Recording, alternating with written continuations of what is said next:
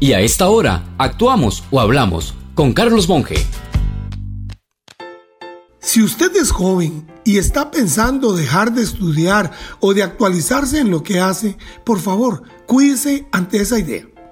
Se lo digo por lo visto personalmente.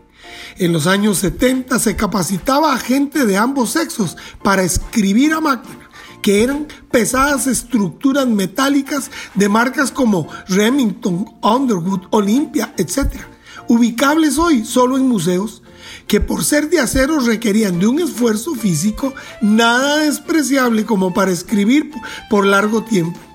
Aún así, esa era la tecnología disponible para un tipo de trabajo mucho más manual que intelectual. Con las fotocopiadoras se desplazó a los polígrafos, con calculadoras electrónicas a otras ruidosas y pesadas metálicas. En fin, cambiaron los instrumentos y con eso los requerimientos de las personas para un puesto de trabajo.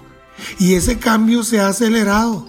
Vi nacer el fax y morir el fax a manos del correo electrónico.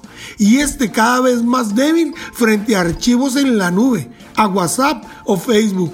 Y ni se diga ahora con Zoom y muchos otros sistemas de comunicación que permiten conectar a cientos de personas ubicadas en cualquier parte del mundo al mismo instante.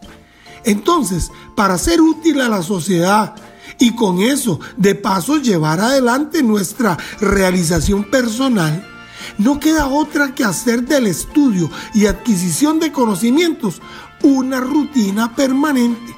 Y para que no se aburra en ella, la única opción es que decida hacer en su vida lo que realmente le agrada, lo que le llena, porque va a sentir que no es rutina, sino un hobby. No afloje.